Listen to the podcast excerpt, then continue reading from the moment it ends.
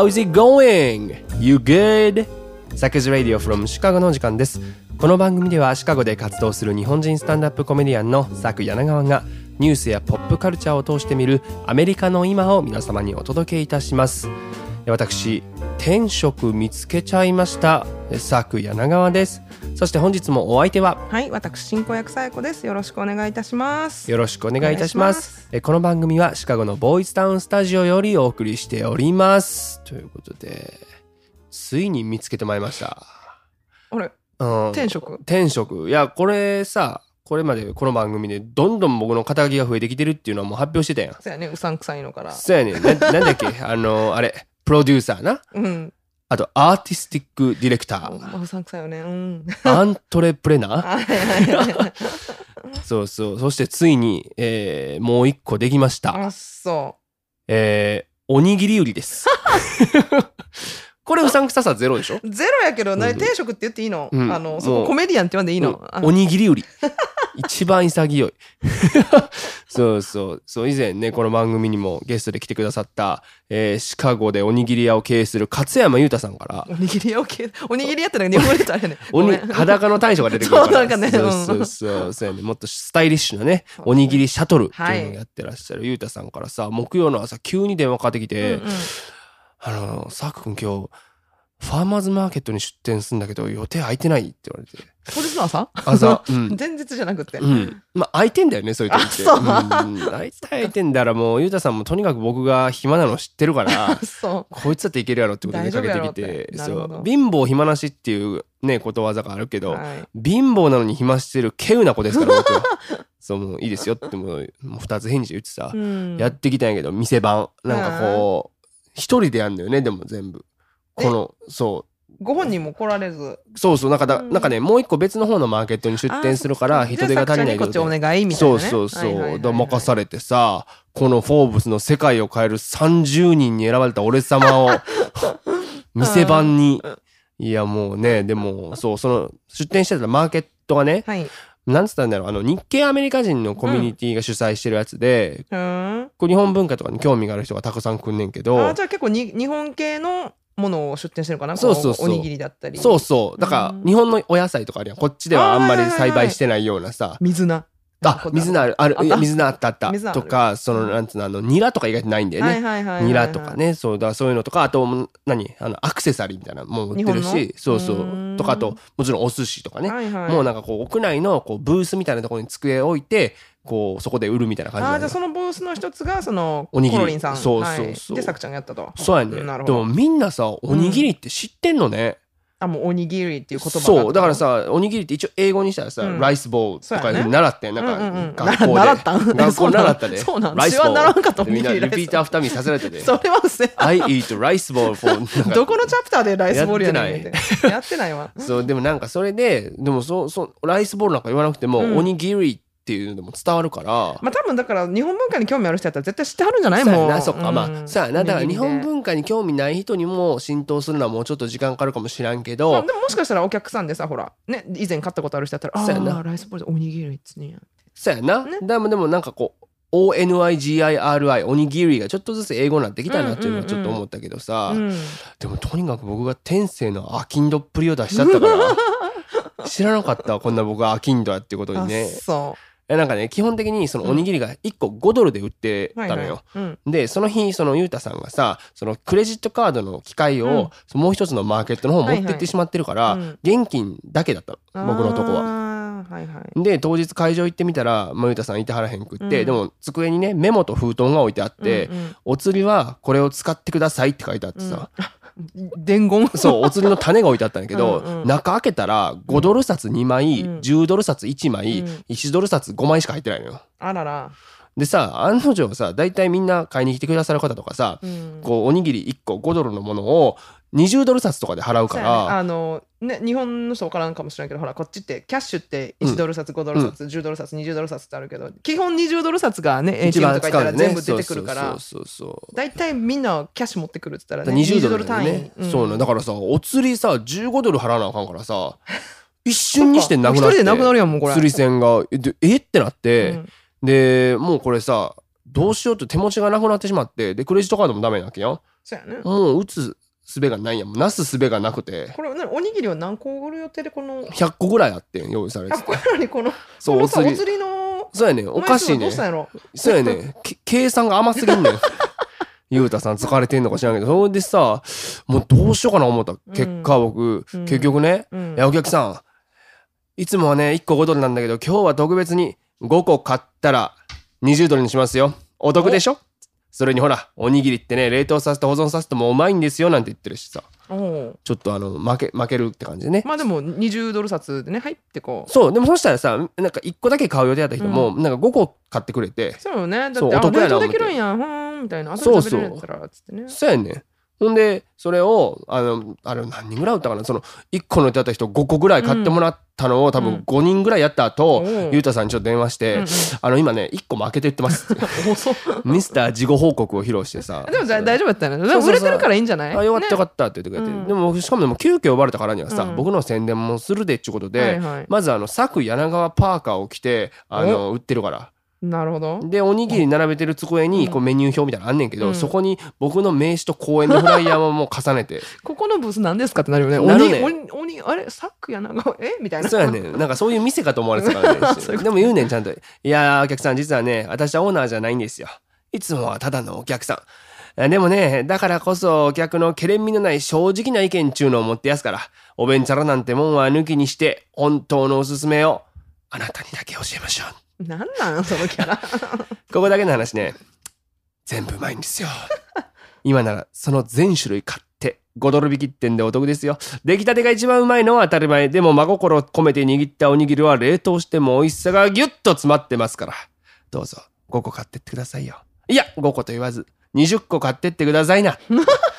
あのね言葉がどんどん出てくるよね。おあのーコメディの舞台であんなスラスラ出たことないっていう、え コメディで培ったものを使ってるんかと思いきや。じゃあもうよの？妖怪おにぎり売りです。そうでもそれでさそう結局結局でもほんほんま20個買ってくれる人とかいてさ。あそう。だから100ドル？かそう100ドル分やで。だすごいね。からもうその方にはさ、うん。もういやちょちょちょ待ってください待ってください。明日からさオリンピックが始まりますよね。五輪が始まるんだ。景気よくいかねえと日本も勝てませんからたくさん買ってくださったあなたには五輪にあやかっておにぎり5個。サービスして。そう持って帰ってオリンピック見ながら召し上がってくださいなって言って。これもねあのゆうたさんに事後報告して 妖怪事後報告。もう何でもありになってるねもう。もう何でもそうそうそう。でもねゆゆうたさんもさありがとう言ってくれて、うん。でしかもね買ってくれた方が何よね。を喜んでくれてね。うんうんなんかそうそうお友達に配るとか言ってたからさ、うん。よかったなと思って喜んでくれてるところに最後、うん。あそれともう一つ。申し遅れやして私こっちでコメディアンやってるサクと申します。以後お見知りおきを劇場でって。いう粋だね。粋なんかい？粋だね。いやもう乗っかってるやん。おにぎり事業に完全に乗っかってるやん。おにぎりやっぱね よかった。完売させたったからね。すごいね。これはすごいですよ、だからもうそのね興奮冷めやらぬままそのままショー行ったらね、うん。死ぬほど滑ったね もうびっくりするぐらい、うん、びっくりした。おにぎりに力注ぎすぎて。言葉がちょっとスラスラ出すぎてあれだったんか。そうなんかやっぱこいつなんかやけに饒舌でなんか変なんか変なテンションのやつ来よったなってなったよね。だからもう反省ですよ。だからもう僕もうコメディアンねさっき肩書きどうすんの言うたけどもうコメディアンもう取ってもらっていいですよ肩書きから。おにぎり売りでこれからアーはティスティックディレクター兼兼おにぎり売り でもおにぎりがもう英語だったらおにぎりセラーっつうの？おにじゃあ。ぎりセラーおでいこう。にぎりセラおにぎりーセラーであのこれいやから。いやーなんかそっちの方がなんかうさんくさいな。うさんくさいな。うん。まあなのでね、えーコメディアンをね頑張っていきたいなという思いますけれども今週も行ってみましょう。最初のコーナー。What's Happening America? さてこのコーナーでは毎週今起きているホットなアメリカのニュースを独自の視点で皆様にお届けいたします。えー政治に文化そしてちょっとバカなニュースまでアメリカの今をランキング形式でお伝えいたします。ということでオリンピックが開幕しましたね。しましたね。本当に。いやー日本はどうなんやろうね。盛り上がってんのがね。ね。どうなのね。盛り上がっててほしいね。ねほら、ね、ニュースとかでもちろんさ見てるし、SNS とかでなんか様子は伝わってくるけどさ、うんうんなんかこうリアルな雰囲気とかよ様子っていうのはその現地におらんと分からへんやん。そりゃそうよね。やしなんか今緊急事態宣言もね出てしまってるってことだしさ、ねまあだからそれでなんかこう僕らはさアメリカのリアルな声をまあね、オリンピックに関して見見ているわけ、うんうんでもちろん時差とかもあるからさ、うん。こうなんだろうリアルタイムで全部見るってことになかなかいかない競技とかもねある,、うん。あるとは思うんだけど、うん。でもほらスポーツバーとかさ行ったらさ流れてたりするけど、流れてる流れてる。でそれこそ僕そのおにぎりなんてむちゃくちゃ滑った時さ、うんなんかその注目の競技を紹介するみたいなうん。NBC の特集やったのよ、明日からの見どころはこれだみたいなのでで僕がネタやってる時ひたすらトランポリンぴょんぴょんぴょんぴょん跳ねてるやつでみんなトランポリンの方見てたんだよね。僕がおもんなさすぎて。それがトランポリンが面白すぎたのかもしれない。あーあテレビにつけたとこだだったそう。あの僕の横であの流れてたんだよね。あそう。あそれは。大体目線でわかるんだよね。あの 上下して僕見てないみたいな。上下してなのトランポリンと一緒にそれは嘘やろ。それは嘘やろ。全員こうなってる首がカクカクカクしてたなと思ってねまあそういうのはあるねんけどさまあでもなんだろうこうまあもちろん一定数そういう人いるんだろうけどさ、みんなで見ようぜとかさみんなでアメリカを応援しようみたいなのはあんまり見たことないよね。なんかそうよねな,、んなんやろうまあそうよね。そうそう、ん。あとだまあこれあれやけどお金かけてる人とか結構いたりするやん。れはある。うんあるスーパーボールみたいな。でもスーそう。そうパーボールほどなんか集まっていやーピザそうだね。テイクアウトしてやろうぜっていうう感じはあんまり聞かないだってよね他のスポーツも今やってるしさそれこそあのうんバスケットボール NBA の年間王者決めるチャンピオンシップとかはいさちょうどあったばっかりやうん。ん。でねあのミルウォーキーが優勝したんでしょ？50年ぶりがそうそう。だってブレイキングニュースかなんかで出てた時にもうオリンピックより全然こっちの方がそうそうそう、ねだからねもうプロスポーツとか今まあアメリカのコンテンツは割とスポーツに関してはもう飽和な気もするから、まあでもちろんでもファンの方もいてさ、うん。街歩くと少しずつさこうなんつうの USA って書いた T シャツ着てる人とか見かけるようになったよね、うんあるある。だから別にファッションでそれが流行ってるとかじゃなくてあれやっぱオリンピックとタイアップしてるってことでいいのよねそうよね基本的にあれじゃない？なんかこっちってこうほらイースターの時とかやったらさイースターにあ楽しんだ T シャツがいきなり出てきたりとかあとプライドマンスだったレインボーになったりとかするからね。そういうグそれと一緒でッズは出てね。くるよね。出てきてるよね。だからさあのシカゴのミシガンアベニューっていうまあうん。通りがあって、まあ、はい。一番大きい目抜き通りなんで、はいはい。なんかまあ銀座とか御堂筋みたいなのをイメージしてもらったらいいんですけど、うん。そこのあのラルフ・ローレンのお店あるやん、うんうん。あっことかにもさ今特別にオリンピック限定モデルみたいな売ってたりとかするもんね、やっぱそうか USA ってやつとか。そうやね。そうそう。だからまあなんかそういうふうにこうオリンピックの機運を感じられないこともないっていう感じっていうのがまあ、うんうんうんなんか僕が一番リアルなコメントな気がするんだよね。ね。でもなんかこうニュースではさそう開会式の視聴率もね、過去33年間でうん。最低だったっていうデータとかも出てたりしたけどさ、らしいね。でもそもそもテレビ自体さ今の、まあ、この時代見なくなってるストリーミングもあるし、うん。で、まあ、この数字自体がそのオリンピックそのものへの評価っていう単純なものではないのかなとは思うねんけど、そうね。えーだからまあいずれにせよこのオリンピックの話っていうのは今週避けては通れないのかなというふうに思いますよ、うん。だからもうさリスナーもさきっと日本でも今多分テレビつけたら毎日ニュースはオリンピックのことやろ？だからもうちょっと聞き上げてるかもしれないけどまあこのアメリカからのね,、えまあそうやね。うちょっとの目線どういうふうになってるかっていう、うん。うんその現状をお伝えできればと思います。ということで最初のニュースお願いします。第3位東京オリンピックが開幕。各メディアが大きく報じる、うん23日に行われた東京オリンピックの開会式の様子やこれまでの開幕に向けた日本の取り組みを国内の多くのメディアが報じ大きな話題となっています。というニュースですけどはね。い、ねもちろんそのアメリカでも報道はされてますよ。いやーそりゃそうですよ、ね。もそうそう。だもうね新聞テレビ、うん。ラジオもういろんなところで、う、うん。えーなってますけども、はい。でもさこの番組さ、うん。アメリカのニュースをお伝えしますっていう番組で、うん。ね、この2年間ぐらいずっとやってますけど、はい。もう日本で起こっていることをなんていうのこっちの報道をベースに伝えたことって意外とまだなかった。そうそうね。そうですね。確かに、だからなんかこう今今日とかもさずっと原稿書いてて、うん。あなんかこう難しいなというかさどこまでどういうふうに伝えるのかとか結構考えたんだけど、やっぱこううん。なるべく今こっちで起こっていることっていうのをまあリアルにお伝えできればなというふうに思ってるわけなんですが、はい。でも、ね、開会式とかって見ました？あのね全部は見てないかな、4時間ぐらいあったらしいそうそうそうかいつまんでこうあのダイジェストじゃないけどダイジェストみたいな、なんていうかな、こっちでさ、ほら、SNS でも、なんていうのあ、そうやね。こんなテレ場面がありビとかでもましたみたいなそうそう、かいつまんうん USA 全部、やっぱこっちはさ、みんな USA が USA のチームがこうこうで、みたいなとこは見たかな。なるほどなるほど、うん、全部は見てないけど。なるほど、うん。でもまあなんといってもさあの、まあ、この東京オリンピックってもう本当に過去のオリンピックと比べてもまあ特別な大会じゃないですか、そうねうん今回。だ間違いない。ね1年延期、うん。しかも結局無観客での開会式ってだってうんね前回リオの閉会式の時誰しも想像しへんかったやん。ね。だからまあどの新聞もテレビも共通してるのは、まあ、こうしたコロナ禍で粛々と行われた開会式だったっていうこと、うん。まあ、これはもうみんな同じ報じ方をしているんだけども、うんまあ、その上で好意的に報じるメディアもちろん否定的なメディアもいるというわけで、うんうんもちろん。でまあさ今回その僕まあねまあ思うこともまあ言うとは思うんだけどさ、うん。前提としてさ、はい。なんかこもう直前までさこの開会式っていろんな問題があったやん。ごっちゃごちゃやったね。しゃもうさ もう前日までもうねあってさだからもう本当に大変な状況やったと思うのよ、うん。それを式として成立させたこう個々のクリエイターとかの仕事を茶化したり、うん。批判しようっていう意図はないっていうのは先に言っとく。けど、うんうん。その上でさやっぱ国としてこういう日本を見せたいんだっていうさ、う晴れ舞台ではあるわけだしさ、はいはい。7年間準備期間があったわけだからそそれを世界にこう発表する場所だったわけじゃない、うん。それをこうなんていうの？その作品をメディアに評価されるってのはある種当然かなとも思うのよ。んうん。そうそう。だそれもうんアーティストとしての逆になんていうの？それがアーティスト冥利でもあるそうやね。そうということはあるし、うん。あとまあ僕自身はさ正味オリンピックに関わってるわけでもないし、うん。まあ、なんならこう半ば人事のような気分でおったんやけどさ、はいはい。まあまあみんなそんな感じだね。えでもさでもなんかさやっぱこうアメリカ人の友達とかね、うん。まあアメリカだけじゃないよ。世界中の友達とか、いはいうん。オリンピックどうやみたいなこと聞かれたりすんのよね、うん日本人のお前はどう思うんだとかさあと開会式今からだな楽しみだなワクワクうんうんみたいなのとかがなんかこう、もうほんと7年ぶりぐらいにそのメールがさイギリスで出会ったやつとかから来たりとかしてさ、へーなんやろなんかこうやっぱ日本人としてこううん自分の国の文化とかうん。アイデンティティみたいのをがうまく表現してくれる場所になればいいなっていう個人的にはまあ願ってたんだよね。ううそうね。そうまあでもなんか本当にね、えーまあ開会式が実は行われて、えーいろんなメディアがねいろいろ書いてますよ。おうまあだからどっから行こうかなと思うねんけど、うん。やっぱまずはさ放映権を独占してるうん。NBC はい。の電子版のねニュースがあるんですけども、まあもちろん NBC だからさ好意的には書くわけよ。自分のところで放送してんだから。で、まあ、大きく分けて3つのハイライトがあったっていう紹介で、はい。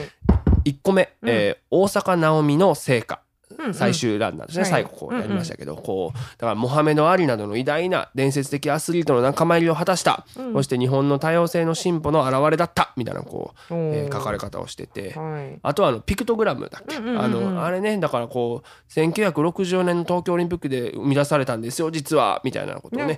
ね僕も知らなかったし、ね日本ではねよく報じられてたみたいなんだけどあそうアメリカの人にもそういうふうに説明してんでなんかね金ちゃんの仮想大賞のノウハウみたいなのが凝縮されてたやん。はいはいはい。そうでもそれがねなんかシュールで面白かったみたいで視聴者を衝撃と混乱そして喜びの渦に巻き込んだなんて書いててポジティブやね。ねそして最後、うんえ3つ目がコンガ代表のぬるぬる男 これおみ見てるこれね、うん。あのこっちで結構取り上げられてたやんか、大きく。これが一番なんかアメリカだとさ取り上げられてたんじゃない？ハイライ ハイライト的に。私もあ男前と思ってずっと見てましたそうねそうそう。まあな説明すると、はい。その入場行進各国がしてくるけど、うん。そのコンガのね、うん。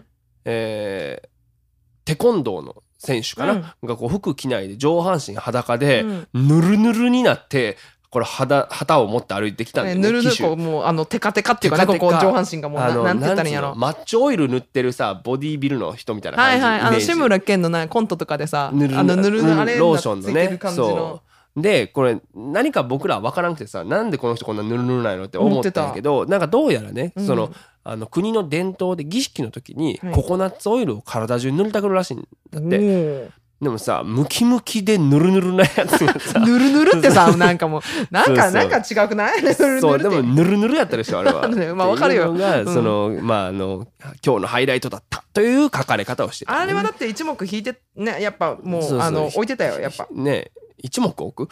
どういうこと？人目を引くってことね。なんで尊敬しだしたの？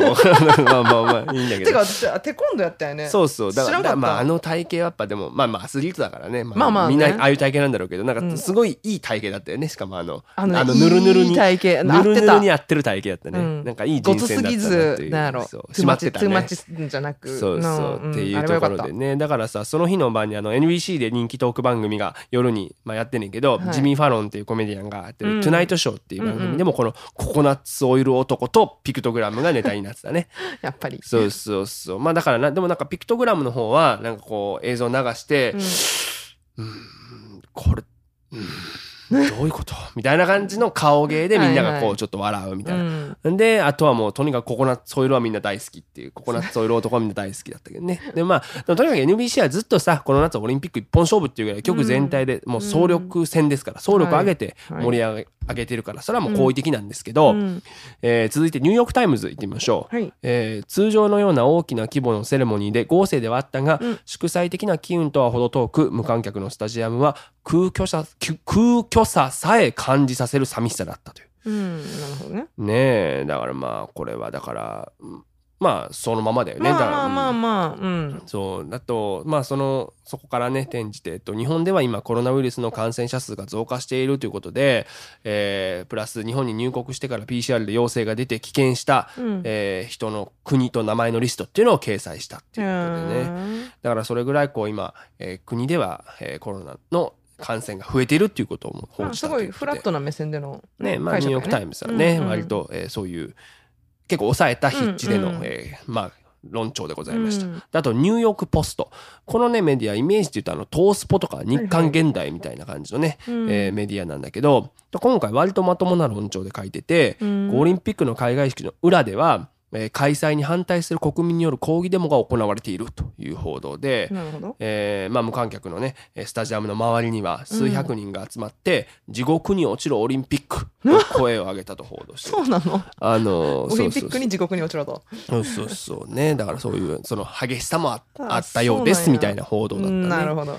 でじゃあワシントン・ポスト、えー非常に控えめで粛々と行われたセレモニー。世界がまだコロナ禍の真っ只中にいることを再認識させる開会式といううね、ん。報道でございました。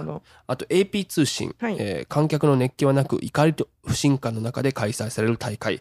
主催者側はスポーツの熱気がこうしたマイナスイメージを払拭することに期待しているのだろうかとまあ厳しめだねねね。厳しめね。ねえということで。まあ一応テレビを見てみようか。はい。CNN とかはね、割とフラットに事実を伝えるとともに、えー観客のいない異様なスタジアムでの開会式という見出しで報道した。これがやっぱ一番まあの注目よね,、そうだよね。観客いないオリンピック今までなかったわけでしょ、うんほんまやで。うん、だからここはまあ、まあ避けては通れないそうよね。それはみんなそう言うよね。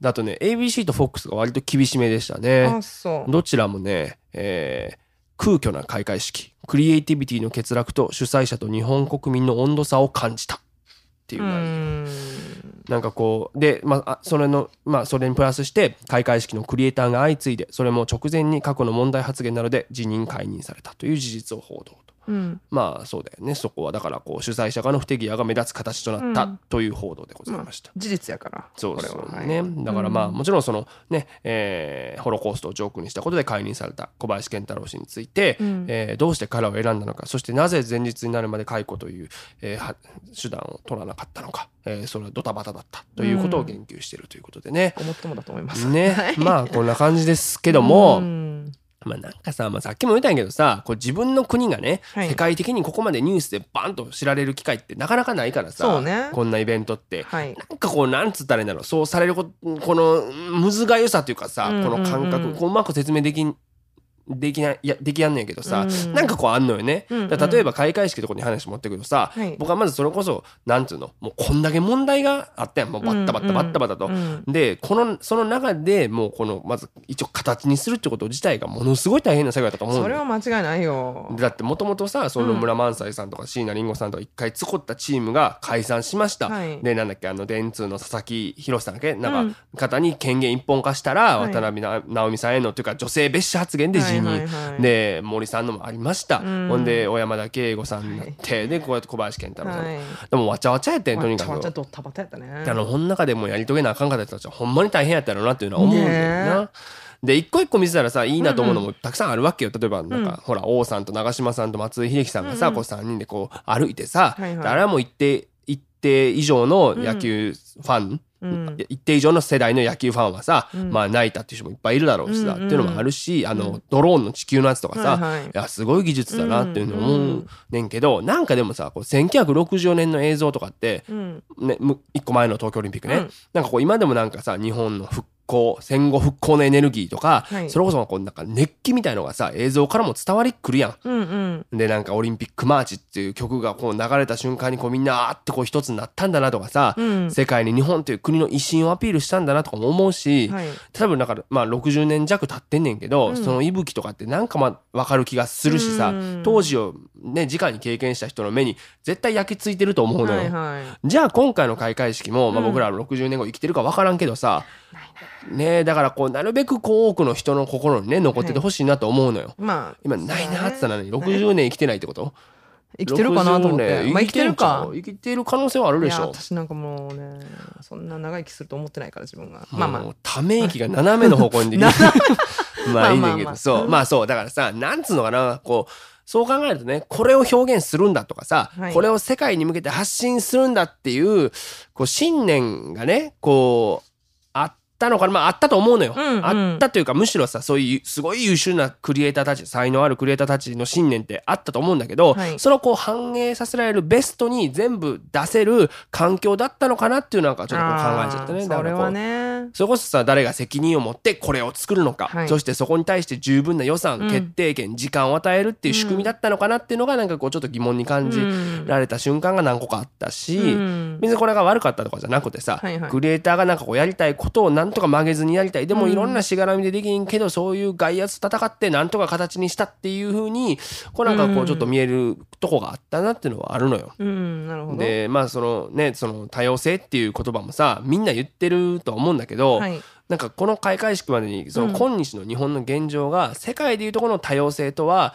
乖離してしまってるっていうのがまあうん露見してきたじゃないですか、うん。その森喜朗の女性蔑視、から渡辺直美問題もそう。そうね。でもそうした時にこの大坂なおみ選手を持ってきてねうん。最終聖火ランナーにっていうこう、はい。い、やこれがいいとか悪いとかじゃなくて、うん。そのなんて言うんだろう彼女一人に多様性という重たい重たい荷物をうん。背負わせるのだとしたらこれは酷だなと。もちろんうん。彼女はそう思ってなければいいねんけど、うんうんうん。ほら今精神的にもさこううつを告白したりとかしてたからそうねねうんうんだからそこにこうなんだろう重荷になってなければいいなっていうのはまあはい。はいあったよね。でまあこれはあと言っとかなあかんとは思うねんけどさやっぱキャンセルカルチャーの話はしないといけないよね。うんっていうのはまあこの番組でも再三言ってきたんだけど、ね今アメリカでこのキャンセルカルチャーって言ってさ過去の発言でさえも、まあ、差別的な発言をしてる人のことは炎上させて、うん降板させようっていう風潮が高まるように見せてるわけですよ。うんでねそれこそケビン・ハートってコメディアンは13年前の一行のツイートを掘り起こされてもう決まってたオスカーの司会を辞退させられたとそうね。のがある中で、まあ、今回小林賢太郎さんにもまあこのキャンセルの波が来たってことなんだけど、はい。まあ一回さこれちょっとあの小山田さんの話とこれ一緒になると、うん。ちょっとこれまたこれわちゃわちゃになるから、うんうん。これ一回別物やと思うので、うんうん。なんか小山田さんのまあ別に僕がわざわざ言及しなくても、うん。大体きっとみんな同じ意見を持ってると思うのよ、まあまあ小山田さんにそうやね関しては。だからまあ、うんうんそれ一回置いといて、まあ、はい。その小林賢太郎さんのことだと思うんですけど、うん。なんかこうさこうこのキャンセルカルチャーのご時世に、うん。まあ、笑いを届けてる身としてやっぱこうなんか小林さんの件に触れないわけにはいかないなとちょっと思ったんよね。なるほど。でリスナーの皆さん、えー、サクラテスの皆様からね実を言うと、えーご質問のメール結構来てまして、あそうなんや。えーこの番組何回も送ってくださってる、えークロアトキンソンさんから、はい。えーお読みいたします。タブーなワードキャンセルカルチャーの流れかつオリンピックという場に不適当ということで解任されました、えーこれらは事実ですし仕方がないと思います。当の本人も当時のことを認め謝罪をしております。ただ個人的に怖いと思ったのは本来の意図と違いその言葉だけが一人歩きし世界に伝わっていることです。ネタの中では放送してはいけないことの例として挙げているのですが解任要求をしたイスラエル側のコメントやその後の諸国の報道を読むと作品としての前後の文脈が省略されてしまっています。またこれらの舞台はこれはこれらは舞台上での一部分であり他に問題視された方々とは違いプライベートな部分での発信ではありません、えー踏み込みづらい内容であると思いますがご意見をお聞かせくださいということだったんですが。うん。まあどっから喋ればいいかというところなんですけども、うん。まあ、ネタを僕見たのよ。はいはい。まああの上がってるからさ、うん。いろんなところにで。やっぱなんだろうまああの作品がねコントとしてアウトかセーフかで言ったら、うん。えーまあ僕は間違いなくアウトだと思うのよね。あそうん、でやっぱそのホロコーストううんえ、まあ、昭和なんて呼ばれ呼ばれてますけどホロコーストってさ人類が犯した最も残忍な負の歴史じゃないですか。うんやしこの特定の民族の絶滅を意図して計画的にきわ、ね、行ったうん。極めて残虐的な、まあ、人道に対する罪っていう認識なんでね。はいはい。でまあそれはね別にもちろんコントの中でねう、ん。あのホロコースト万歳って言ってるわけじゃ決してないし、うんうん。その小林さん自身も決してナチスの信奉者でも反ユダヤでもないわけだけど、ただなんかこれをジョークにしてしまうのがまあ軽率だとも思うしこうなんだろう、ラインを当時のねラインだとしてもうん見誤ってるのはまあ事実だと思うのよ。そうやねでうん98年のことなんだって、はいはい1900。で、まあ、だからもう20年以上前なわけじゃないですか。でもね例えば95年とかにはさ文藝春秋の月刊誌「マルコ・ポーロ」っていうのが廃刊になってるのね。うんでその理由はそのホロコーストはなかったんだっていう論文をその紙面で掲載したからなんですよ。雑誌上で。でそれによって当時の社長が辞任に追い込まれるっていうことまであったから、まあなんかそういうのとかでこうアンテナが張られてたらうーんうん。まあ時代を考慮してもっていうのはある気がするんだけどまあちょっとトピックとしてはちょっとまずかっただってことだとは思うんだよね。でうんその時に抗議してきたのも今回と同じ、えーサイモン、えー、ビーゼンタールセンターというねそういう大系コミュニティなんだけども、うん。うんまあだからまあ今回のもそうなんだけどさその過去の全てのコントとかさ作品っていうのをチェックしてから、えーなんていうのそのチームに入れるとかキャスティングするっていうのは無理なのももちろんわかるんだけど、なんかこういろんな起用とかが世界の価値観とずれてるんじゃないかなっていうのはあるわけよ。はいはい。で例えばほらまあそれ、まあ、楽器の使い、うんうん。であの顔を黒塗りにするブラックフェイスが当たる時もそうやったやんで、ああいうとことかもなんかこういや別にそれ何が悪いんだよみたいな意見とかも結構出てたとかね、うん。インターネット上に、うん。なんかその別に日本国内だけでドメスティックにやってる分にはもしかしたら問題にならなかったのかもしれないんだけど、うん。少なくともこれまでは、はいはい。でも今そんなコンテンツなんてないでしょっていう。そうねもう世界に発信されちゃうからね全部。そう。いやしかも日本国内にもさいろんな人がいるそうね。当たり前のようにだからうん。その中で、うん。まあ、しかもましてオリンピックというこの世界中の樹木を最も集めうる一大イベントの開会式ってところでそういうのが出てきてしまったっていうのはまあなんかちょっとやっぱ残念やしそういう時にさなんかこうああもうキャンセルカルチャーで笑いがつまらなくなっていくからっていう意見をうん。本当によくいろんなところで聞くのよ。うんうん。もちろんね昔と比べて言えることが少なくなってるというのは事実やし、うん。ギリギリのラインが変わったっていうのはそうやねんけど、うん。なんかさ僕自身そのもう本当生活をかけてさそのギリギリのラインにね、こう慎重についていってる立場からすると、うん。なんかそういう世の中やからこそなんかクリエイティビティとかが求められるやろうし、そうやね。なんかつまらなくなったって言われるのがなんかちょっと悔しいのよね。あー。なんでさいかにそのラインが上がったところでさ、おもろいことを言えるかっていうのをなんかこう目標にしてやってるわけやん。うんうんうん。ななんかそうあのプライベートな部分での発言よりも、うん。舞台上での作品まあまあ、舞台上で作品として言ってる発言にこそ、そういうギリギリのライン上での面白さが求められるやろうし、うん。そこで批判されてもさ、うん。こういう人でそれこそこういう信念があってやりましたっていうのがあればさ、うん。あとはもうそこをなんていうのもう埋め合わせとか対話に発展できると思うのよ。そうね。うん。そうでもまあ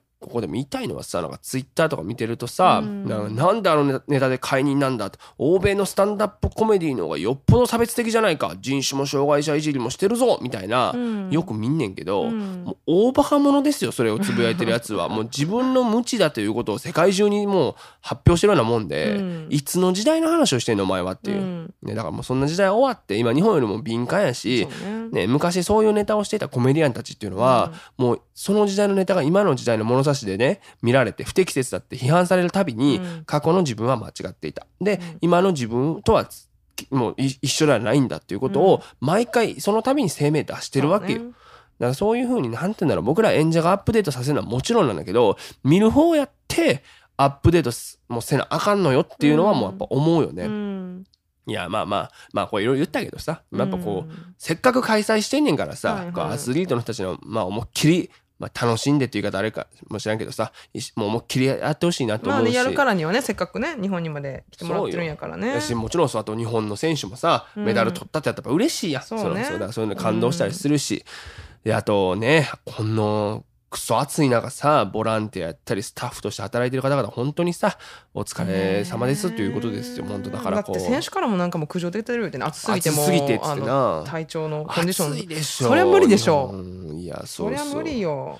ねえだからなんかいやもしかしたらですよ、うん。これ60年後とかにさんね次の日本で3回目の夏のオリンピックがさ、うん。来るかもしらんやん。うんほんならなんかその時まで生きててああ前回は無観客でしたなあっていうふうに なんかちょっと言いたいよねそういう。そうまああと60年間生きてるか分からへんけど。まあうちらおらへんよ。なそうやんね。でも言いたい。まあまあ。ピクトグラムがねえって。そのピクトグラムさえも多分ねあうん。覚えてないじゃん。あれ何やったかななるんじゃん。そうやねんな。ケンちゃんのねって。そこそこ覚えてるんや。えーということで次のニュースいきましょう第2位ブリトニー・スピアーズが後見人制度をめぐり実の父と法廷で争う、歌手のブリトニー・スピアーズが青年後見人制度のもと公私ともに父親の実質的な管理下にある状況を受けその停止を求めた裁判を行いましたがえー訴えが退けられたために新しい弁護士を雇い準備を整えているとのことです。ね、というニュースね。これねまあ、これまあずっと報道されてるよね。ねこっちではそうそう。うんてかさすがにブリトニー・スピアーズはいいよね。もうわかるよねも。う日本だってほらコーラの CM やっけ？ビヨンセピンクとか、うん。ペプシか。そうそうそう、ねとかで。いやでもわかる。まあでもほらさ、僕らの世代はさ、なんかこう、わかるかもしれんけどさ、今の若い子とか、と思ったんやけど、だからまあブリトニー・スピアーズって90年代後半から2000年代半ばまでもうアメリカで多分一番売れた、まあ、あのシンガーの一人じゃないですか。なんだけど、今39歳なんだって。で、まだバリバリやってて、うん。去年だけでも60億円稼いでるらしいだって結構いろんな人とフューチャーしたりさそうそうそうあのウィル・アイアムとか。さあね。曲出したりはしているよね。まあ昔ほどの勢いは。そう。あ、でもね、今、うん。ラスベガスで、あの、うんもう何、えーライブをやって、あそうなんや。一晩でもうライブ1億みたいな。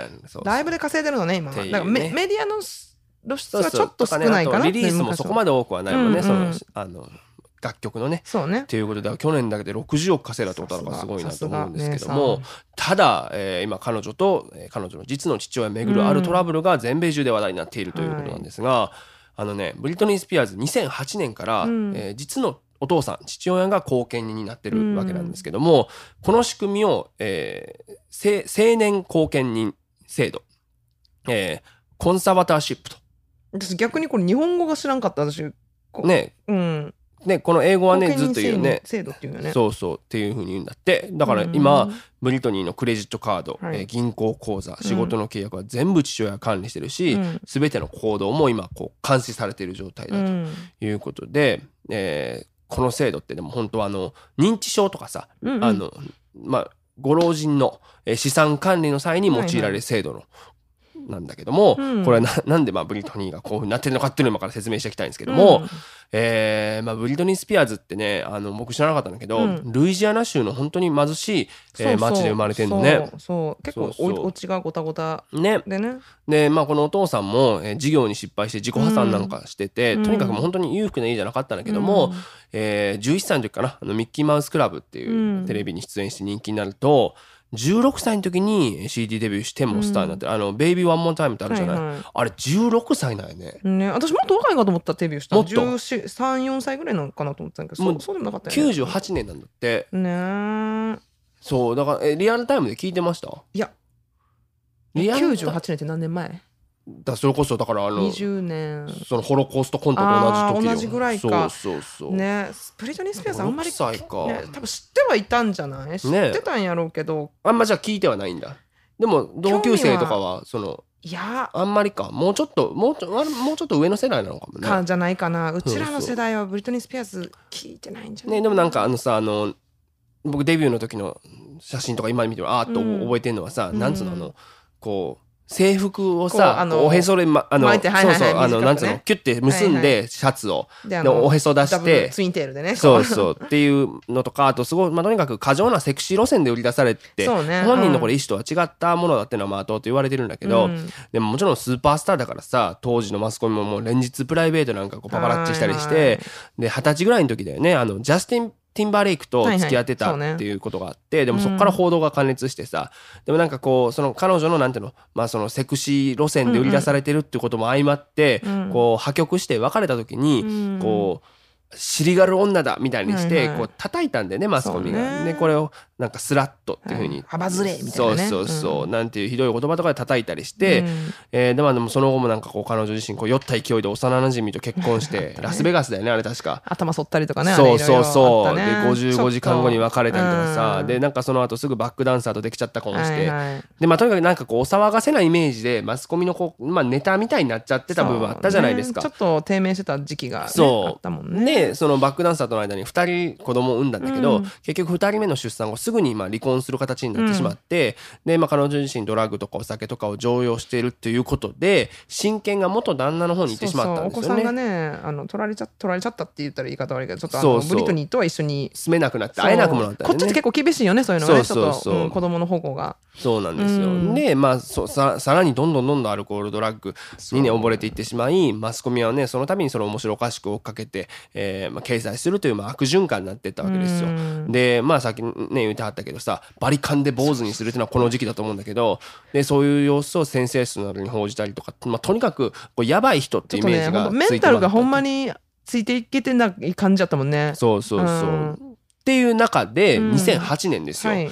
えー突如救急隊員がブリトニーの自宅に突入して、えー抵抗する彼女をストレッチャーに乗っけて精神病院に緊急入院させるっていうことが起こってで実はこれを申し出たのがお父さんのジェイミー・スピアーズなんだよね。ああ、そうやったんや。でこれもあのアメリカに5150保護というまあ法律があって、この制度が発動されたところなんですけど、うんうんうんうんこれどういう制度かっていうと、はい精神的障害によって他者または自自分自身を危険にさらす人物は、うん強制的に72時間保護されるという法律なんだよ。ね。でこの、えーまあ、だから、まあ、本来保護のためね、うんあのいいものとしてだから、あの、被害を、ね、出さないための。そうそうそうそうなんだけどこれがえっ、と一月に2回病院に監禁されるってことが起こったんですよ。で、まあ、その、まあ、監禁してる間にお父さんは密かにブリトニーの青年後見人になる申請をしていたということで。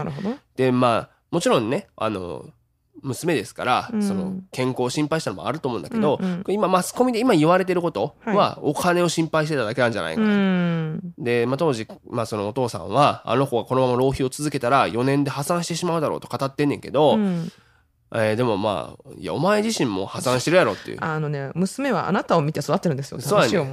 でなんならお父さんも2002年にアルコール依存症で入院してそれが元でお母さんと離婚してんだって、うんだからまあ後見人としてどうなんだみたいな意見がその時からあったのよ。うん。だけど、まあ、ブリトニーは、えーお父さんの条件を飲んだわけ。うん。でなんでかっていうと後見人がつくことで息子たちに会うことを許されるからという、ねまあ、これ苦渋の決断だったみたいなんだけど、えーでだからそこからそれが2008年でしょ、うんもう12年間、えー去年までずっともうアルバム出してツアーして、えーね、それこそさっき言ったラスベガスでずっと連続公演をしてみたいなのをずっとやったんだって、うんでもそれも全部お父さんが持ってくわけよ。なるほどね。で、えー今回ねその、えーまあ、沈黙を破ったんですけど、うんこれなんでかっつったらこういまあ本人が言うところによってやっぱ結婚したいからだと。うん。で、えー、と恋人が今、えー、27歳、ねサム・アスガリって人がいるんですけど、体体のいい。ねね かっこいいよね、なはい。ブリトニーが好きそうなね。まあ、ね。そうそう。で彼の子供を産みたいんだと。なるほど。でも、えー今、えー子宮内避妊具の IUD をお父さんに入れさせら装着させられてるから、マジか。そう。お父さんの許可なしには外せないからこの制度をなんとかしてくれっていうことを訴えたわけよ。そんなことあるのね。で、まあ、こういうことに対してハリウッドの他の人たちがね、うん。こう私はブリトニーに共感しますみたいな支援を表明していて、はいはいうん。ほらドリュー・バリモアとかさ、うんうん。あのチャーリーズ・エンジェルとか、はいはい。E.T. のね、うん。えーだからそこそ7歳で子役としてさうん。スターになったんだけど、お母さんにもうもう絞り取られだけ絞り取られて、うん。でねあのー自殺未遂なんかしちゃって、えーその後でも裁判を14歳でやってお母さんの親権から解放を勝ち取ったそんなことあったよね。そうそう人だからね。だからまあそんなことがあってまあいろんな支援者もいてえー今全米中で「ハッシュタグフリーブリトニー」うん。ブリトニーを自由にしろっていうのが連日つぶやかれている状況でございますよ。まあだから結局さ、まあ、このさっきのその避妊具のこともそうなんだけど、女性の権利を求めた。る、うん。まあ、声とか、うん。あとは家父長制度そのものに反対するっていう声がやっぱ多いのかなとは思うんだけど、ね、いやもちろんね本人の望まない避妊を強制させられてるっていうのはもちろん人権がないがしろにされてるもうこれも明らか人権侵害じゃないですか。うん。でなんかこうそこだけじゃなくてさなんかこうもしこれがブリトニーがね、うん。男だったらこうはなってなかっただろうから女性の権利の侵害だっていう声とかもあって、うんうんうんうんなんか男としてはあそうかそこは思いつかなかったなっていうか、うん私これそうだと思う。そうなんだと思って、そういうのがあってだから、ね、面白い意見だなと思ったのがジャーナリストのアテ・ジュエルさんっていう人かな、うんうん。まあ、インスタグラムで言ってる記事があったんだけど、うん。え行動でドラッグレースして群衆に唾吐いて何日もダウンしてたジャスティン・ビーバーが道へ踏み外して赤ちゃん作ってしまわないようにパイプカットしなきゃダメだって母親に言われるなんてないでしょ？っていう。ね、私もだから、ジャスティン・ビーバー見てみんやって言おうかと思ったそうそうそう、んうん。そのまあいわゆる問題行動というのが多かった時に、うん。そうそうパイプカットをお母さんにね無理やりさせられるってことってそう。まあない。彼は特に何も強制させられてないからね。そうそうそう、だからこれはまあだから女性と男性のそのこのまあパワーバランスみたいなのがそね。そうこに働いてるんじゃないのかっていうまあ意見なんでね。だからこれいないんかポイントやね。そう男の人として僕は生きてた時になんかこう意外と気づかなかった生きてた時にって今生きてないみたいな言い方 や何その言い方あの現在完了です。そうそうそうそう。そうっていうねとこあるけど、えーまあそんな感じでね、えーまあ、うんえーその裁判をまあはい。起こしたんですが、えーまあ訴えがき却下されてしまったということででしかもそのなんていうのかな、えー弁護士も役職から降りたっていうところそうそうそう。うんが報じられてたんだけど、今週新たに、えーマシュー・ローゼンガルトという敏腕弁護士を雇って、えー判事に対して父親を後見人の立場誤用の罪で裁いてほしいという訴えをしていると。これねいうことでね。なんかうん幸せになってほしいんですけどね。ね、でもそれまで舞台には立たないって言ってたからねこのそうそう。まあだからまあファンの人も戻ってきてほしいと思うだろうし、ね。いやだからさこんだけだってそうスーパースターじゃない？でもこういうね、えーまあ悩みが悩みというかこういう状況があるんだっていうのがね。ね私またね覚えてるこうもう先進的にこうやってさ頭買ってあーうんもうあーもうブリタニー終わったなってなったあとあれ何年？あの2009 9年からの復活年とかでうん。もう復活してからさ、うん。バーってあのウーマナイザーとかのシングルバーってした時に、はあカムバック見事なカムがカムバックやなって思ったもん、やっぱ、やっぱスターやわと思って。いやすごいよね。だって何歳から第一線で活躍してんだってねえ。そりゃ落ちる時期もあるよ人間。そうやね。ね。だからまあ応援してる人が今ね多いとういうことでん、えー健闘を祈っております、はい。ということで1位のニュースいきましょう。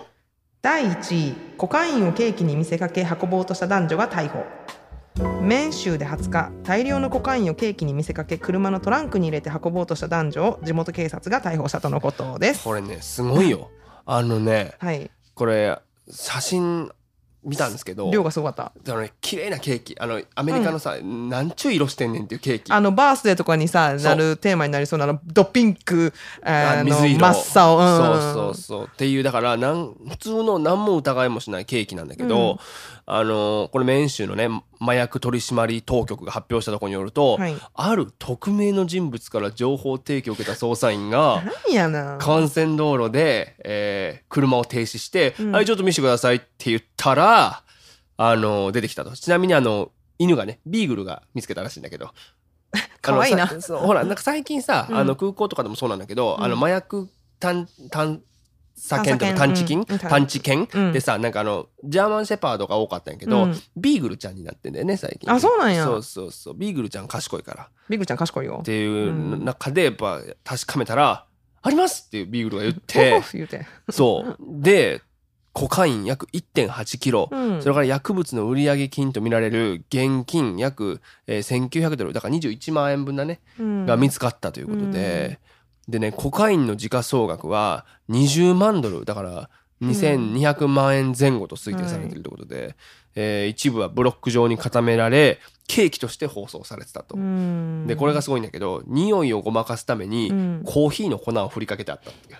でそう。で当局はコカインがこの状態で国外から運び込まれたと見て、うん。えーまあ出荷元を突き止めるため、うん。えー他にも同様のねこの押収物がないかっていうのをいろんな機関に問い合わせるみたいなんだけど、うんうん。まあでもさこれまあ悪質な罪麻薬密輸の罪だということで、うん。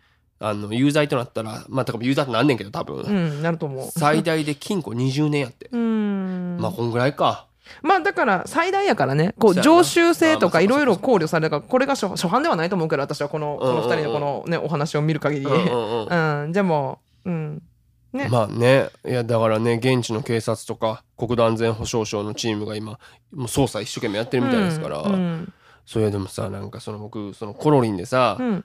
売ったやんはいはい。おにぎりを、うんうん。でその時にねみんな現金でくれるわけよ、うんうん。でもなんかその現金のなんていうの？こう普通さ箱とかにさ現金とか入れて簡易レジみたいなの作ったらよかったんやけど、うん。その何も用意してなかったから、はいはいはい。僕全部もらった現金をそのまま僕のフードのポケットに入れておお釣りとか出したの、なんかドラッグディーラーみたいなさおにぎりをこう引き換えにそう。実はねおにぎりなあ入ってないけどねあのコカインおにぎり。入ってませんよ。あのそう。うまみしか入ってないから。うまみうまみがねいっぱい入ってるみたいなんだけど。だからさでもほんまみんな必死よな。このコカイン。であの手この手でなんかさよく飲み込んでさあの運ぶ人とかいるやん。飲み込んでとかあのお尻のねこの。入れて。えでもその飲み込んだのがさバンって途中胃の中で破けてしまって亡くなる人とか結構いるやん。いやいやだからねそこまでせなあかんってそうや思けど。ねまあまあすごいビジネスなんだけどビジネスがいいよくはないんだけど。だってこの人現金なんかあれでしょ？1900ドル持ってたんでしょ？21万円、うん。安いよね。だって2200万円のもの運んでんのに、うん。なちょっとずつ売ってったのかな？このケーキを、うん一口いくらみたいなの売ったのかそな何なんだろうこれ。どういうカットして？ワンピースに。ねえだからそういうのであったりでもなんかねびっくりしたのはこれあの2年ぐらい前にね、うん。えースペインで、えカツラの中にコカインを隠してたおっさんが逮捕されたらしいほんでもうそのだからもうなんかあの手この手でみんながさこう運ぶから。そうそうだから一時期あれいつ？5年ぐらい前、ん。あの全く関係ない例えばさくちゃんとかがパーってこう空港行って、うん。いきなり捕まって「あ荷物見してね」って荷物の中コカイン出てくるってあって「え私何も知らないよ」って言ったらもそうやね。う知らない人がさほら入れるね。このこれちょっと荷物持ってってとかそう。そう見とってとかっつって。なんかだからそんぐらいの頃からさな誰かに荷物を持ってってと言われても絶対持ってかないようにしましょうみたいね。なアナウンスが入るようになったもんね。あ入ってるっけ入って入ってだからねあそれぐらいねやっぱこう、まあ、ビジネスとしてさでもそういうのがなんつうのこうまあ言ったら暴,、まあ、暴力団というかさ、うんまあね。マフィアとか裏の資金源になってしまうからさ、うんうんもうほんまに危ないなと思うんですけど、ねだまあ必死だねみんなね本当に。あのさうん。まともにまともに仕事しようよって思ってしまうのはなんなら真面目うちら。とかあと ケーキは美味しく食べようみんなで。うん。でもこっちほらガミーベアにさほはいはいはい。らウィード混ぜたりクッキー入れたりするからさ。マリファナクッキーとかあるもんねなんか。だからなんか甘いものににそうやねそこで思いついたよね。あこれいけいけると。そうケケーキでいいよほら言うてそうやね捕まってるよお前はということで絶対バレたんやって目つけられたんやと思うよそうやねだから匿名とか言ってるけど絶対目つけられたんやと思う絶対つけられてたよね。よかったと思います。そはいれでは、What's Happening アメリカのコーナーでした。えーここからは私が極めて個人的に1週間を振り返るサクズウィークリーアップデート、魔界のお話、全略シカゴよりのコーナーです。ということなんだけどさ、なんか別にこう、1週間結構ショーいっぱいあったんやけど、うんなんかこう、もうショーの話いっぱいしてるからさ、はい何しようしようかなとなんか僕あの郊外の日本人の方結構いるんだけど、シカゴって、うんうん。あのソフトボールチームに呼ばれて助っ人でい、ワンデートーナメントをしてきたのよ。おワンデートーナメント。でこれは要はあの勝ち上がって、まあ、うん5試合やって優勝するけど、まあ、負けたらまあまあまあもうそんなそうでもうん。1日空けといた方がいいやんそんな、まあね。もう僕はもうか勝ちに行くつもりで、うん。もう1日も丸々空けて、しかも結構遠かったからウーバーで45ドルぐらいかけて行ったんよ。うん。朝っぱらのような、で頑張るでと思ってやってたんやけど、うん。なんか初戦の相手がさ、うん。なんかもうなんつうのなもうあんまりこう運動神経良さそうじゃないパッと見。あの分かるやん大体キャッチボールしてるのとか見たりとかしたらあとまずあのなんていうのジャージの着こなしダサいなみたいなのこう無理して教頭先生がさ、うんあのちょっと足元キュッてなったジャージ履いてくる運動会のあれやん。あの何江戸江戸時代のは何この桃引きみたいなこうなんていうのかね、なんか、あの、アディダス3本線ダサいなみたいなのとかさ、あの、無駄な3本線、なんか3本線着こなせてないなみたいな。いっち2、3、4っていう体操するタイプはいはいはいはい。まあそんなんかな感じのチームなんで結構なんかこう、これ日本人みんなその相手のチーム。相手チームは全然いろんな人種が混ざってたんだけどじゃあこれ絶対勝てるわと思ったの。でなんか打席入っこいたんや。そう、ん。いやでも打席入ってくる時とかもさ、うん。素振りしながら入ってくるんだけど、うん。絶対打てへんやんって素振りしてんのよ。まあ体でかいねんけど僕らより全然、うでそのソフトボールってさそうソフトボール部か分かると思うけど、うん。なんかホワーンって投げるスローピッチっていうやつだから、うん。ピュンって出してこうなんかとにかくなんていうのゆっくり投げるわけ、うんうんうんでだからまあ大体結構点の取り合いになるんだって、うんうん。なんだけどさあのその一番バッターからまずいきなりうん。弾丸の三遊間の打球抜かれたの。僕ショートやってたんだけど。え抜かれてるやん。いやあうん。と一歩も動けないぐらい。でええと思って。でまあなんかそんなんで満塁になって。で初回に。でそのノーアウト満塁よいきなり。で4番バッターがなんかなんつったらいいの？あの麦わら帽子かぶって打席入ってきよったそれは嘘やわ。これほんまに。それは嘘。これほんまにあのねいいよそれは。カールおじさんなの本当に。いやだから。帽子は。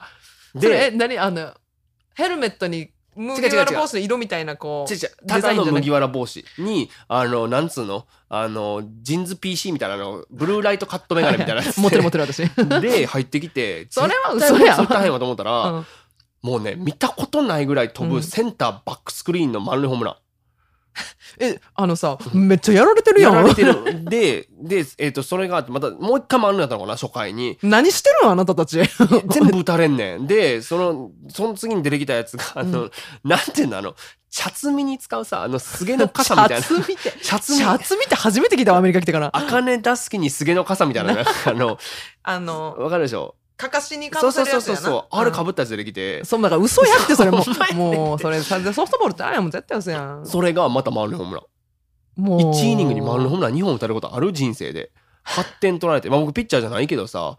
でえっ、とね結局え20対2のコールド負けむちゃくちゃ強いと思って。だからなんかアメリカのソフトボール文化の奥行きすごいなと思って。そうね。せ初戦負けても、まあ、敗者復活ラウンドに回れて、うん。そっから、まあ、なんとかずっと勝てばあの決勝に行けんのよ。うんうんうん。まだ望み消えてんかったんやけど、次のチームもなんか全員なんかこれ運動やったことないやろみたいな感あじの。のねあなたたちね外見でジャッジしすぎなんですよ外見じゃないね。フォームや。あのキャッチボールとかで。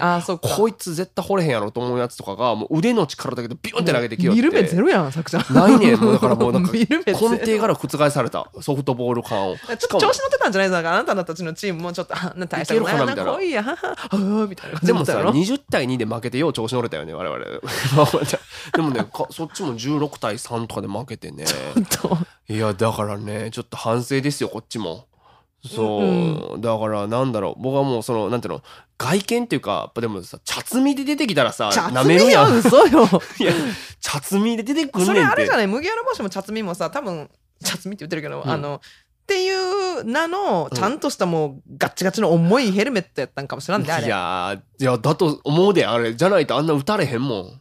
すごいな。すごい。だからね本当にねなんか帰りあの日系のスーパーとかってきたんだけど、郊外だから、うん。多いお茶買ってきちゃったなんか ちょっとなんかお茶飲みたいな。しかもそこ多いお茶なん多いやお茶しか出へんかったからね。ということで前略シカゴよりのコーナーはえ茶摘みでございましたえーここで番組をお聞きの皆様にお願いです。サクズレイディオフロムシカゴでは番組をご支援していただける方々を随時募集しております。世界中でポッドキャスト、そして YouTube などでお聞きいただけるこの番組には皆様のお力が必要です。シカゴからアメリカの今を継続的に発信できるお力添えいただける方々、企業様などいらっしゃいましたら、サクズレイディオ at gmail.com までご連絡を。えー、ベンマアカウントやペイパルでのご参加も可能になりました。ポッドキャストの概要ページ、もしくは YouTube のこちらのアドレスにお願いいたします。どのような形でも構いません。皆様のご協力が必要です。ぜひともよろしくお願いいたします。さて、それでは次のコーナー行ってみましょう。サクズ Weekly English。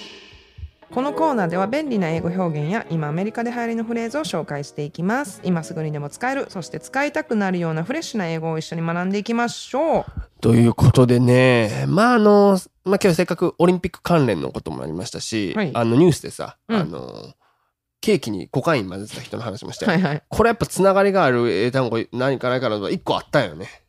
おそしてこれあの何普段でしょう？4回ぐらい使う人もいいんじゃない1日。何ですオッケー別にそのなんていうの何そのや危ない言葉じゃなくてちゃんともうあの日常的に使える言葉で言ってみましょう。ドープ。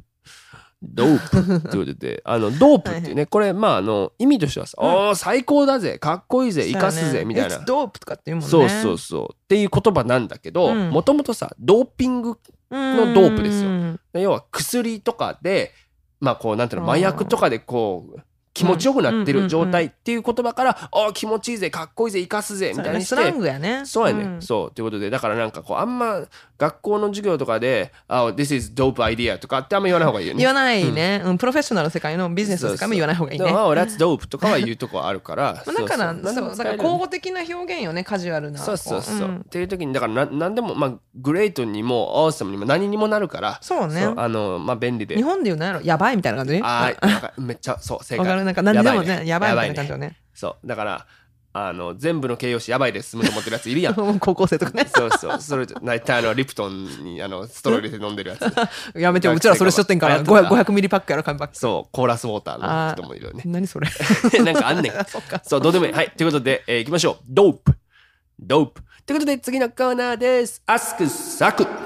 はい、アスクサクでは毎週皆リスナーの皆様からのお便りを募集しています。ご質問からお悩み、ご感想など何でも構いません。ラジオネームをお書きの上、サクズレイディオ at gmail.com、サクズレイディオ at gmail.com、sakusradio at gmail.com までお送りください。はい、ということでね、あのー今日もね、えー一件ご紹介いたしたいなと思っております。えーということで、ラジオネーム、ウィッキーさん。サクさん、サイコさん、こんにちはこんに。ちは。私はサクさんと同じ1992年生まれの29歳、サル年女です。いいですね。えー勝手に同級生ということで親近感湧いてます。えーアメリカでの活躍いつも拝見しているサクラテスです。おありがとう。えー私たちの世代っていわゆるお笑い第7世代だと思うのですが、サクさんはご自身がマスメディアから第7世代とくられることについてどうお考えですかということなんですが、うん。あの僕いつからお笑い第7世代にくくられたんでしょなそうなん？え、あのーあなたたちの世代は何？第7世う代なんかさなん霜降り明星さんっていう芸人さんとかがいてんねんけど、はい。僕同い年なのよそれこそ、うんうん。同い年なんだけど彼らがその第7世代の代名詞みたいに言われてんだって、うんはい。でもね僕ねあのーわかんない。このウィッキーさん何のメディアで見たか知らんけど、うん。僕今のところ僕自身の感覚だと今までお笑い第7世代ってマスメディアからくくられた記事はまだ見てないんだよね。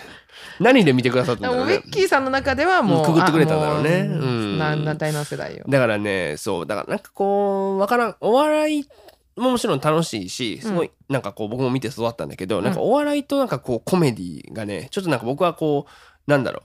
違うものな気がしてて、はい。あのとか言うとさなんかえなんかえそれプライド高いですねみたいなとかとか言われるけど全くそういうんじゃなくて、なんつうの？こう異種格闘技すぎんのよお笑いとコメアメリカのコメディって。別に比べるもんでもないし異種格闘技だから、うん。だからもうなんだろう。もう柔道とプライドぐらい違うんだよね。はいはいはい今ごめんあのプライド高いって言ったのに引っ張られて今プライドが出てきて 今それこの例えが今機能してないんだけど。そんな言い訳せんでいいよ。野球とソフトボールぐらい違うの。はいはいだから野球だったらあのあの試合勝ってんの茶摘みに。でも茶摘みがとにかくどうやろうな。それは無理やわ。そのねうんその言い訳は無理や。茶摘みはね茶摘み言う。あつのないもうスイングはねやっぱもうすごかったから。あそう。であいつらが優勝してなかったら僕はもうやっぱ優勝したんやいや知らへん分からへん。優勝してなかったら僕はちょっとショックっていうぐらいあんないいバッターおるんやっていうぐらい。レベル高いんじゃない？じゃあアメリカすごい。でもの走れてはなかったのよ。だからホームランしか打たないのよ。あそっか。じゃあ優雅にもうみんなで。そうそうゆっくり走ろうという。ちょ全然話が違う方行ったけどだから僕は厳密に言うとお笑い第7世代じゃないです。あのこれはだからもうプライドと柔道ぐらい違うから、うん。そうだからくくるには入らない入らないからうん。くくられてる書類を送ってください、あの ね。書類を送ってくださいね。ねでも追加処理よろしくみたいになってるよろしく。なんでやねでんもウィッキー同い年嬉しいよ。ねそれ年だったよな。そうそう、うん。ということで、えーこの番組では毎週リスナーの皆様、サクラテスの皆様からのお便り募集しております。宛先はサクズレイディオ at gmail.com、えーということで私、サク柳川、インスタグラムや YouTube、公式サイトなどでも随時情報を発信しております。お聞きの方々はインスタグラムのサク柳川、そして YouTube もサク柳川公式チャンネルをフォローしてください。そして今お聴きの Saku's Radio、もしお気に召した方々がいらっしゃいましたら、ぜひ SNS などでシェア、告知してください。えー口コミでこのラジオの魅力が広まると、私とも非常に嬉しく思っております。えーそして改めまして私の著書、ギャラップスタンダップ戦うために立ち上がれが発売中です。Amazon での予約が可能ですので、ローマ字でサク柳川と検索してください。ぜひぜひよろしくお願いいたします。ということで、改めましてまた来週、お相手はサク柳川。最高でしたはいバイバイはい